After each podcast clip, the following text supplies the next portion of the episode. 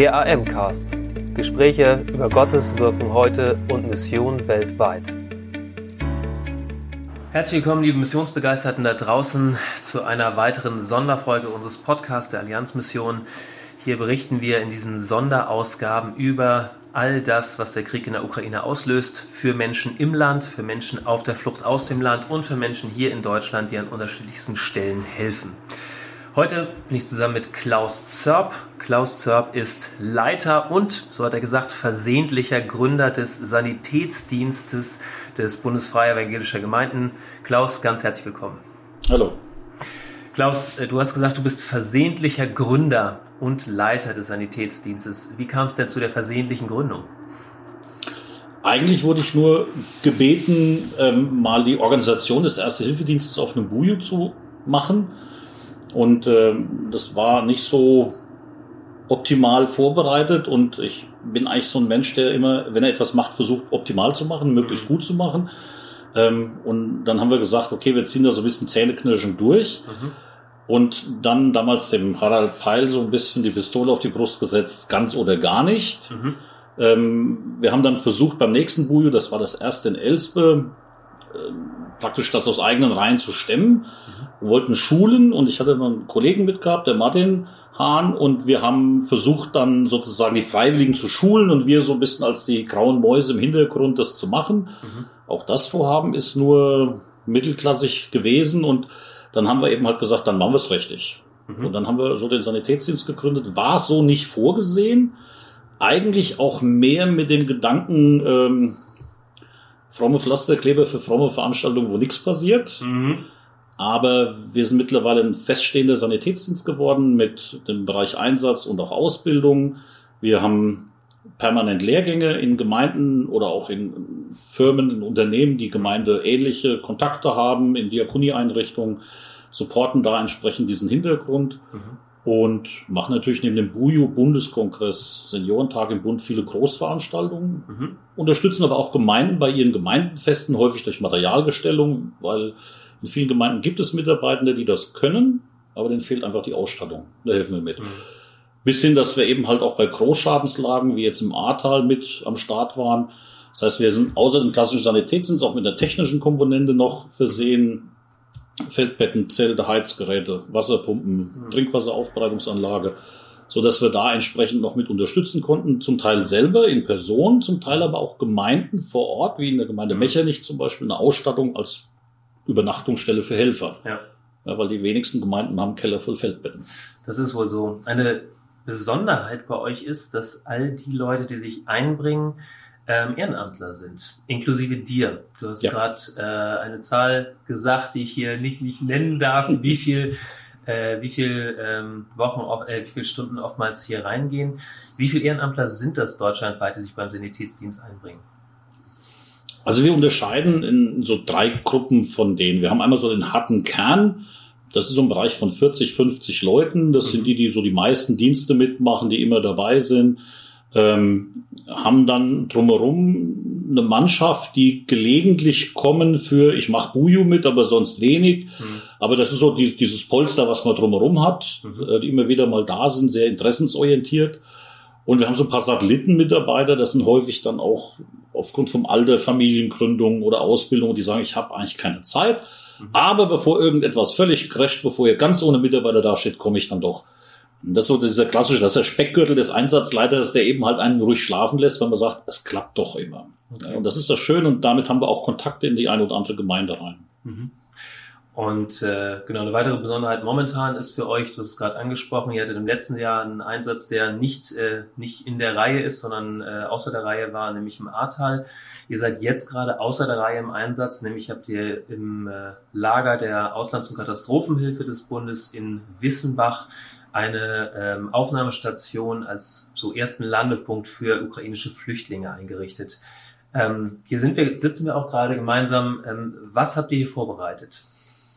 Also wir haben hier nicht im Lager, für die, die das kennen, nicht die Lagerhalle genutzt, sondern wir nutzen im, im, äh, im normalen Gebäude von der Auslandshilfe das Dachgeschoss und die erste Etage oben wäre sowieso jetzt ein Lehrsaal eingebaut worden. Das heißt, wir sind im Umbau befindlich gewesen und haben dann jetzt anders umgebaut für die Flüchtlinge. Mhm. Und in der ersten Etage haben wir ähm, Unterkünfte gemacht, dass wir knapp 40 Leute da in Bett bringen können. Mhm. Mit einem extra angeschlossenen kleinen Teeküche, gerade weil viele Frauen mit Kindern kommen, dass sie ihre Kindernahrung herrichten können. Wir haben einen Erste-Hilferaum damit drin, ein ISO-Zimmer, mhm. ähm, so ein Krankenzimmer eben halt. Mhm. Und im Obergeschoss, wo wir jetzt hier sitzen, neben dem Büro, haben wir den Aufenthaltsraum mhm. Kreiert. Ja, also mit einer Spielecke für die Kinder, mit langen Tischreihen, mit bunten Stühlen. Mhm. Und es ist eben halt das Catering da, das heißt, hier wird gegessen. Mhm. Und das ist so ein bisschen der Sozial- und Aufenthaltsraum für die Geflüchteten, die hier ankommen können, sich unterhalten können. Aufgebaut ist das Ganze mit ganz viel Hilfe hier von der FEG Wissenbach, den Jugendkreisen hier aus dem Ort, die hier also geschleppt und aufgebaut haben. Das haben wir nicht ja. alles alleine machen können, ja. weil es einfach in der Kürze der Zeit unheimlich viel mhm. Masse zu bewegen war. Mhm. Ja, liebevoll eingerichtet sieht man hier, ähm, du sagtest, die als die Kinder nach einer gewissen Zeit sich gewöhnt hatten, war so ein bisschen Leichtigkeit zu spüren, als sie angefangen haben zu spielen. Ihr habt ja die Beschriftung alle dreisprachig, Deutsch, Englisch, ähm, Ukrainisch und äh, habt auch WLAN bereitgestellt für die Leute, die hier sind. Ähm, ihr habt jetzt am äh, Wochenende den ersten kompletten Bus mit Flüchtlingen reinbekommen. Ähm, was waren für dich da berührende Begegnungen? Also schwer war natürlich ähm, zum einen, klar, das macht man nicht jeden Tag. Mhm. Ja, das ist also durchaus was anderes. Ähm, schwer war einfach die Kommunikation mit den Menschen. Russisch, Ukrainisch ist definitiv nicht unsere Sprache. Äh, wir haben Dolmetscher hier aus dem Ort gehabt, aus verschiedenen Gemeinden, mhm.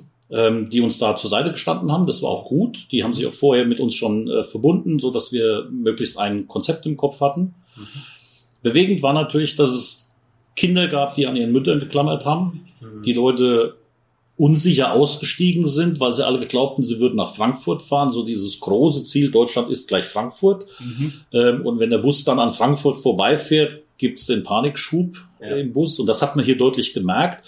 Ähm, eine anfängliche Unzufriedenheit bei dem einen oder anderen Geflüchteten, weil er Angst hatte, jetzt irgendwo hinzukommen. Mhm. Das konnten wir aber relativ schnell mit Hilfe der Dolmetscher klären. Und dann fing es auch an, in den meisten Fällen ruhig zu werden für die Leute. Ja, mhm. Natürlich hat man in jedem Bus auch einen sitzen, der einfach grundunzufrieden ist mit der Situation, aber ähm, auch dafür sind wir da, das auszuhalten. Mhm. Und das konnten wir dann, nachdem die Leute hier angekommen sind, die Registratur erfolgt ist, was zu trinken gab, was zu essen gab, die Dolmetscher alles erklärt haben und alle Wehwehchen behandelt wurden. Also das geht los mit einem Covid-Schnelltest, den jeder Gast mhm. hier bekommt äh, über Zahnschmerzen, Bauchschmerzen, Wehe, Füße, alles dann von den Schwestern und Sanitätern hier entsprechend behandelt wurde, kehrte dann um halb drei die Nachtruhe ein. Um halb drei dann? Halb drei. Oha. Ja. Das waren lange Nächte. Ja. ja.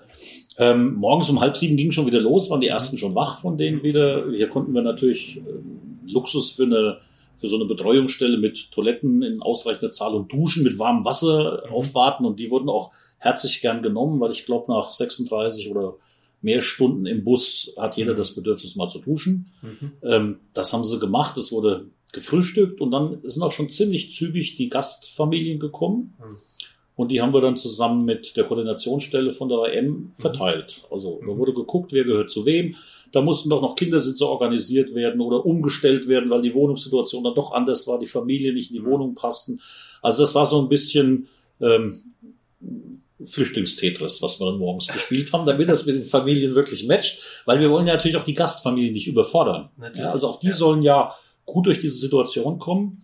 Ähm, ja, und gut haben wir auch durchgebracht, dass es eine Familie gab, die gesundheitliche Probleme hatte, mhm. ähm, so dass wir die auch entsprechend adäquat unterbringen konnten. Super. Ja, ein hohes Maß an Komplexität ist bei dem Ganzen drin, das haben wir mitbekommen, sei es von der Koordination mit unseren Partnern vor Ort, sei es der Transport hierher über die Grenzen zu kommen. Genauso auf der anderen Seite auch die Koordination, Leute tatsächlich mit Gastgebern zusammenzubringen, dass das dann auch passt. Ihr seid da die Schnittstelle und dafür ähm, danke ich euch von ganzem Herzen. Ähm, vor der Frage, wo wir für euch beten können, ähm, Klaus, du bist, engagierst dich an dieser Stelle seit vielen Jahren das erste Mal jetzt im spezifischen Kontext Ukraine-Flüchtlinge. Was, was treibt dich an, über so viele Jahre dich in diesem Maße ehrenamtlich einzubringen? Ich bin bekennender Dekorationslegastheniker. Das schränkt die Möglichkeit der Mitarbeit ein. Ja, singen, singen, das, was ich singen kann, verträgt die Gemeinde nicht. Ähm, die Kanzeln sind in der Regel schon besetzt mhm. und dann brauche ich das Praktische.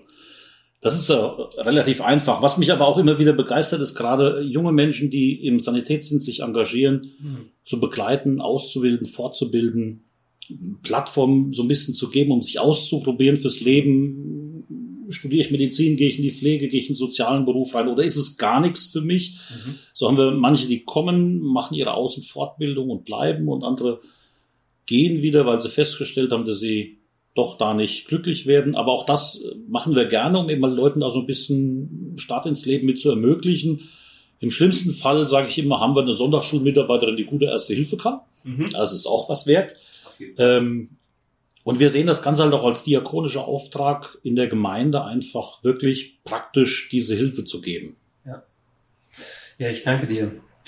Klaus, zum Ende die Frage, ähm, genau, ihr habt, ähm, wie wir alle, ein potenziell gewaltiges Stückchen Arbeit vor euch, weil ähm, es war jetzt die erste Tour, die am Wochenende gekommen ist. Jetzt sind wir gerade gemeinsam in Kooperation und Abstimmung dabei zu überlegen, was für eine Taktung ist gut, wann können eure ehrenamtlichen Mitarbeiter das ähm, gut ähm, gut unterbringen, hier zu sein und Flüchtlinge zu betreuen. Das heißt, wann ist es sinnvoll, dass wie viel hier ankommen, wie verteilen wir weiter, was brauchen wir dafür an äh, Bussen und so weiter und so fort.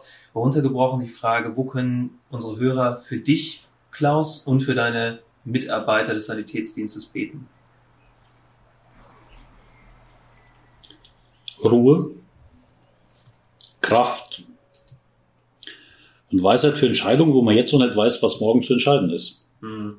Weil es auch für uns ja natürlich eine emotional belastende Situation ist. Wir, wir arbeiten mit Menschen. Ja. Wir achten darauf, dass die Flüchtenden gut unterkommen. Wir versuchen Menschen, die sie aufnehmen, zu schützen und auch uns zu schützen. Mhm. Weil auch wir haben alle Familien drumherum. Da brauchen wir viel Kraft, Weisheit für die nächste Zeit.